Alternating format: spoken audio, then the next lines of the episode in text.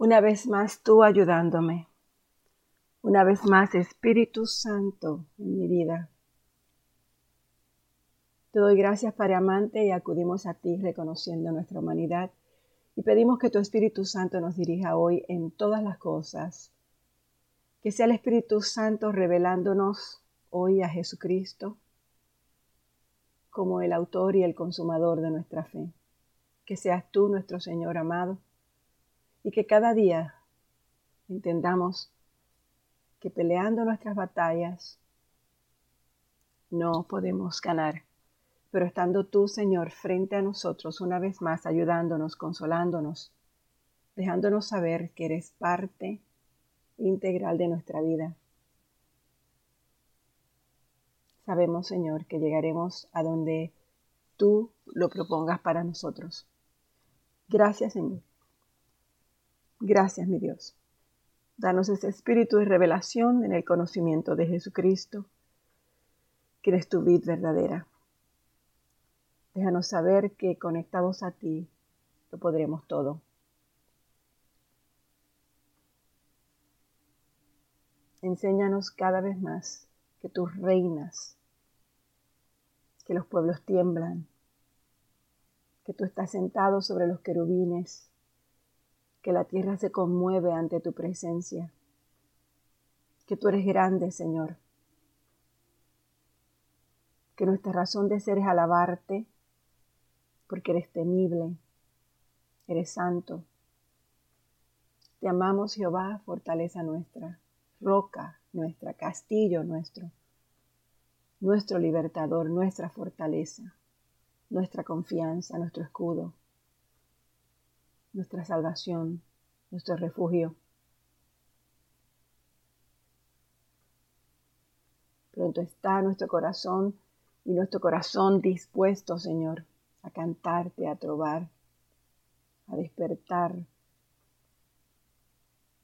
para ti, por ti, por siempre. Te lavaremos entre los pueblos, Señor, cantaremos de ti entre las naciones porque grande es hasta los cielos tu misericordia, tu hermosa misericordia derramada sobre nuestras vidas.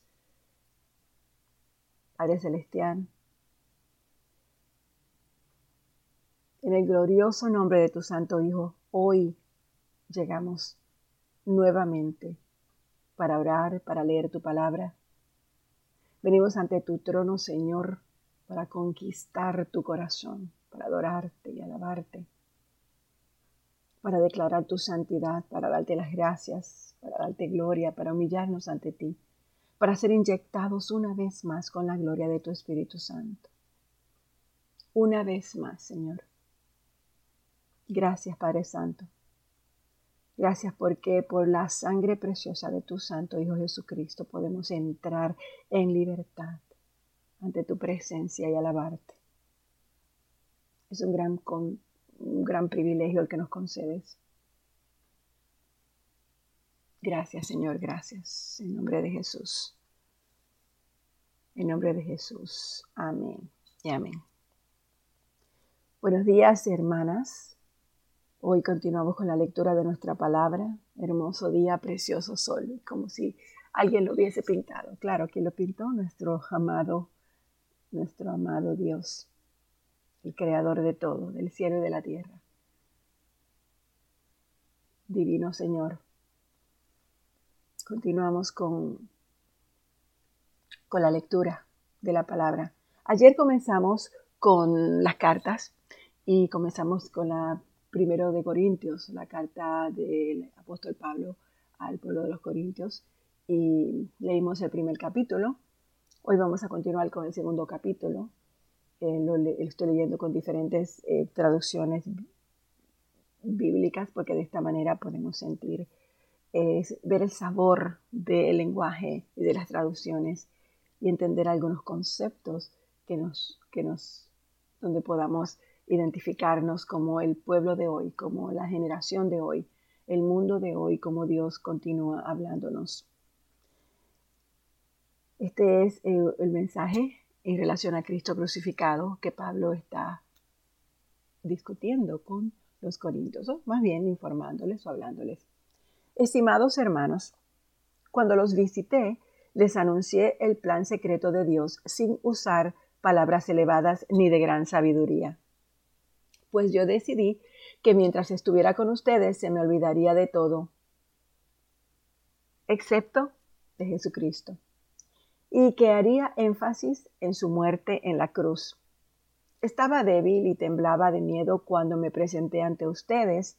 Yo no anuncié el mensaje con palabras astutas como las que usan las que se usan para convencer a la gente. Al contrario, yo fui fue el Espíritu Santo quien con poder demostró que lo que dije es verdad, para que su fe se apoye en el poder de Dios y no en la sabiduría humana. Ahora bien, es cierto que enseñamos sabiduría entre los que son maduros, pero la sabiduría que compartimos no viene de este mundo ni de los que lo gobiernan, quienes están perdiendo todo su poder. Lo que enseñamos es la sabiduría secreta de Dios que ha estado oculta desde el comienzo del mundo. El propósito de Dios es usar esta sabiduría para nuestra gloria, y ninguno de los gobernantes de este mundo la entiende. Si la hubieran conocido, no habrían crucificado al glorioso Señor. Pero así está escrito. Ningún ojo ha visto, ningún oído ha escuchado, y nadie ha imaginado lo que Dios tiene preparado para aquellos que lo aman. Pero Dios nos ha mostrado eso por medio del Espíritu, porque el Espíritu lo sabe todo, incluso los secretos más profundos de Dios. Nadie puede saber los pensamientos de los demás. El único que sabe los pensamientos de alguien es el Espíritu que está dentro de él. Igualmente, nadie sabe los pensamientos de Dios sino el Espíritu de Dios. Nosotros no hemos recibido el Espíritu del mundo, sino el Espíritu que viene de Dios, para poder entender lo que Dios nos ha dado. Cuando hablamos de eso, no usamos las palabras que nos enseña la sabiduría humana, sino que nos enseña el Espíritu. Usamos las palabras espirituales para explicar lo espiritual. El que no es espiritual no acepta lo que viene del Espíritu de Dios porque le parece una tontería. No lo puede entender porque eso tiene que juzgarse espiritualmente. En cambio, el que es espiritual puede juzgarlo todo, pero a él nadie lo puede juzgar pues así está escrito. ¿Quién conoce la mente del Señor? ¿Quién puede darle consejo? Pero nosotros tenemos la mentalidad de Cristo. Hermanos, antes no les podía hablar como agente espiritual, sino como a los que todavía no han crecido espiritualmente, es decir, como a bebés en Cristo. Las enseñanzas que les di fueron como leche porque todavía no podían comer nada sólido y aún no están listos para comerlo, pues todavía no siguen al Espíritu. Aún hay envidias y peleas entre ustedes.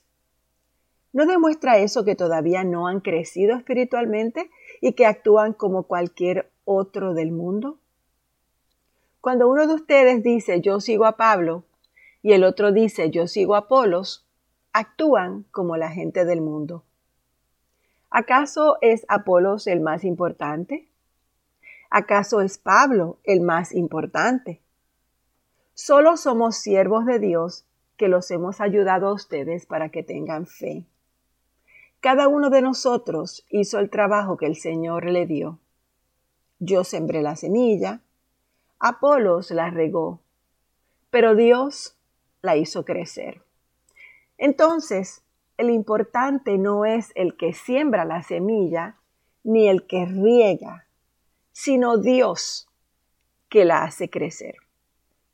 El que siembra y el que riega tienen el mismo propósito.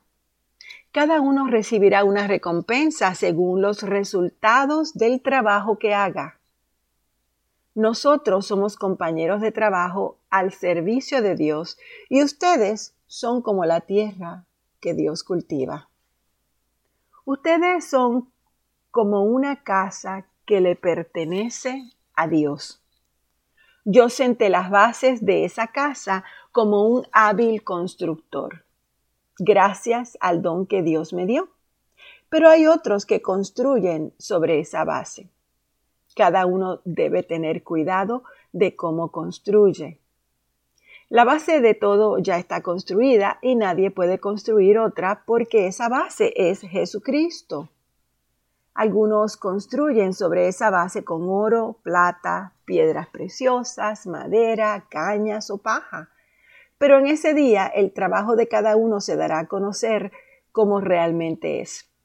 Ese día habrá fuego para poner a prueba su trabajo y para demostrar la calidad de lo que cada cual ha hecho. Si lo que alguien construyó resiste el fuego, ese constructor recibirá su recompensa. Si su construcción se quema, sufrirá pérdidas.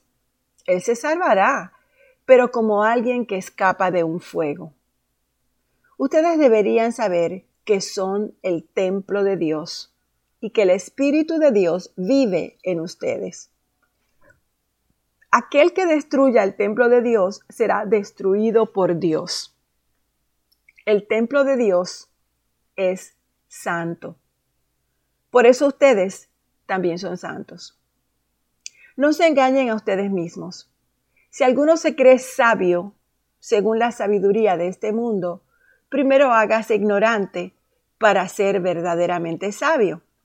Porque la sabiduría de este mundo es una tontería para Dios y así está escrito.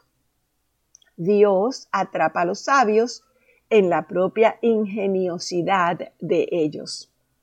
Y además, el Señor sabe que los pensamientos de los sabios no valen nada. Por eso nadie debe alabarse por seguir a un ser humano, pues todo es de ustedes. Pablo, Apolos, Pedro, el mundo, la vida, la muerte, lo presente o lo futuro, todo les pertenece a ustedes. Y ustedes pertenecen a Cristo y Él pertenece a Dios. Así que la gente debe vernos simplemente como siervos de Cristo, como aquellos en quienes Dios ha confiado para enseñar su plan secreto. Además, una persona en la que alguien ha confiado debe demostrar que es digna de esa confianza me tiene sin cuidado que me juzguen ustedes o un tribunal humano. Ni siquiera yo mismo me juzgo. Hasta donde yo sé, no he hecho nada malo. Pero no por eso soy inocente. El Señor es quien me juzga. Por eso les aconsejo que no juzguen antes de tiempo. Esperen a que el Señor venga. Él iluminará todo lo que está en la oscuridad y Él descubrirá las intenciones del corazón. En ese momento, Dios dará a cada uno la alabanza que se merezca. Hermanos, yo les pongo como pueblo, como ejemplo de todo. Esto a Apolos y a mí mismo. Lo hago para que con nuestro ejemplo ustedes aprendan lo que significa solamente obedezcan lo que está escrito. Y así no sentirán orgullo por un hombre y odio por otro. ¿Quién ha dicho que tú eres mejor que los demás? Todo lo que tienes, Dios te lo ha dado. Entonces, ¿por qué presumes como si lo hubieras conseguido tú mismo? Ustedes se creen que ya tienen todo lo que necesitan que ya han vuelto muy ricos, que ya se han vuelto muy ricos y que gobiernan como reyes sin nuestra ayuda. Qué bueno sería si en verdad fueran reyes para que pudiéramos gobernar con ustedes. Pues me parece que a nosotros los apóstoles Dios nos ha dado el último lugar como si estuviéramos condenados a morir frente a todos.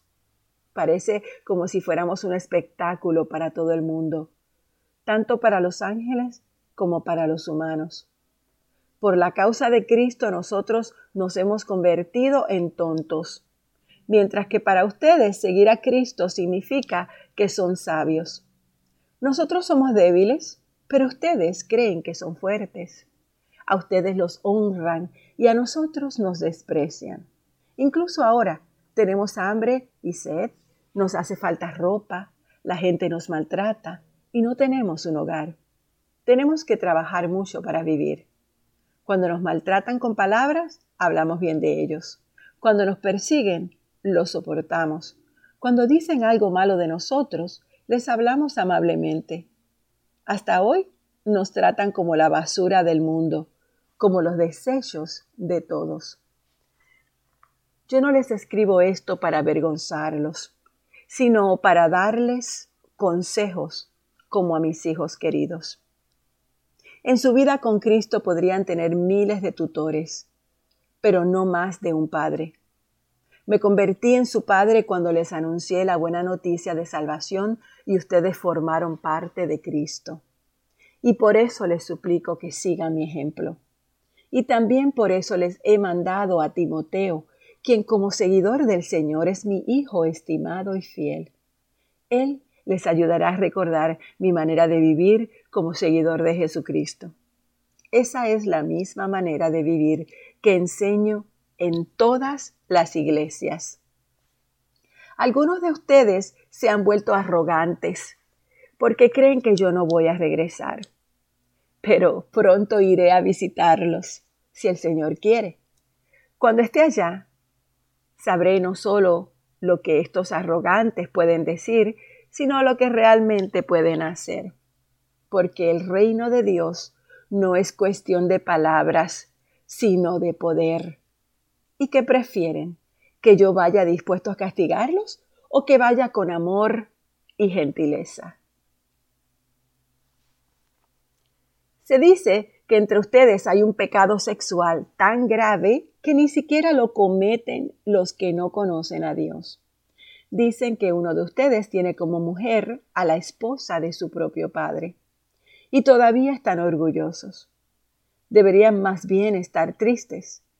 El hombre que cometió ese pecado debería ser expulsado de entre ustedes. Yo no estoy frente físicamente con ustedes, pero los acompaño en espíritu. Y aún estando lejos, ya he juzgado a ese hombre como si yo estuviera ya con ustedes. Reúnanse en el nombre del Señor Jesús y yo los estaré acompañando en espíritu. El poder de nuestro Señor Jesús se hará presente en ese momento. Entreguen a Satanás al que cometió el pecado. Su deseo pecaminoso será destruido, pero su espíritu será salvo en el día en que el Señor venga. Dejen de alabarse a sí mismos y recuerden el dicho, solo un poco de levadura fermenta toda la masa. Desháganse de la levadura vieja para que puedan ser como una masa nueva pues ustedes son como el pan de la Pascua, que no tienen levadura. Porque Cristo, nuestro Cordero de la Pascua, ya ha sido sacrificado. Así que celebremos la Pascua, pero sin el pan que tiene levadura vieja, porque esa es la levadura del pecado y de la maldad. Celebremos mejor con el pan sin levadura, que es el pan de la sinceridad y de la verdad. En la carta pasada yo les dije que no tuviera nada que ver con la gente que practica inmoralidad sexual. Por eso no significa que deban separarse por completo de la gente de este mundo que comete inmoralidad sexual, ni de los avaros, ni de los estafadores, ni de los idólatras. Para lograrlo tendrían que dejar este mundo mismo. Lo que yo les digo es que no tengan nada que ver con ninguno que diciendo ser hermano en Cristo practique pecado sexual, que robe, que adore ídolos o insulte a los demás, o que sea borracho o estafador. Ni siquiera se junten a comer con ese tipo de gente ¿Acaso me corresponde a mí juzgar a los que están fuera de la iglesia? No, ¿no son ustedes los que tienen el deber de juzgar a los que pertenecen a la iglesia? Dios juzgará a los que están fuera de la iglesia. Así que echen de su grupo a ese perverso. Palabra de Dios. Padre, te damos gracias. Gracias por tu palabra, Señor, y gracias por darnos los consejos indicados en el momento indicado. Gracias porque tú trabajas con nuestro corazón y cada vez que leemos estas cartas o los evangelios, Señor, tú redarguyes nuestro ser. Padre, que seamos nosotros dignos de acercarnos a ti. Enséñanos, Señor, en el glorioso nombre de tu Santo Hijo Jesús. Enséñanos a conquistar tu corazón. Enséñanos a alabarte y a declarar tu santidad, a estar unidos como un solo cuerpo, Padre, Padre Santo.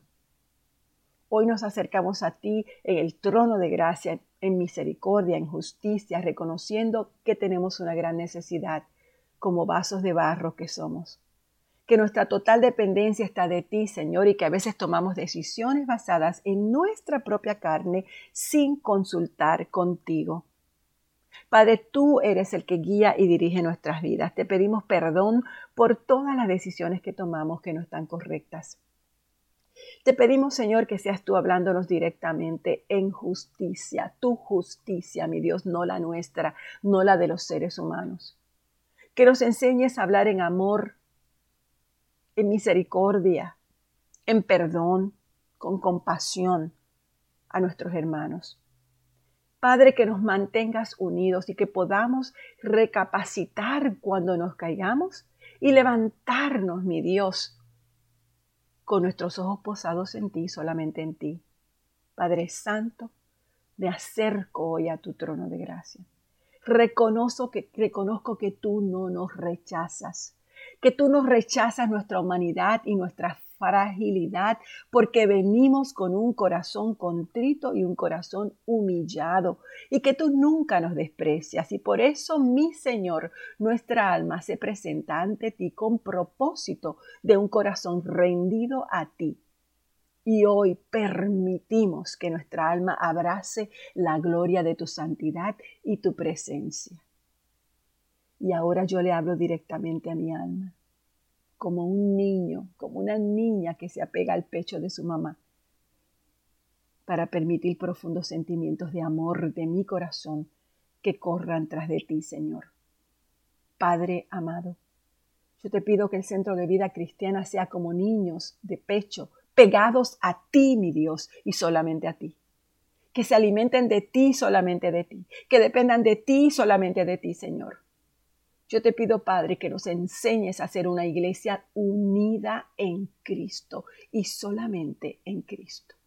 En nombre de Jesús. Amén.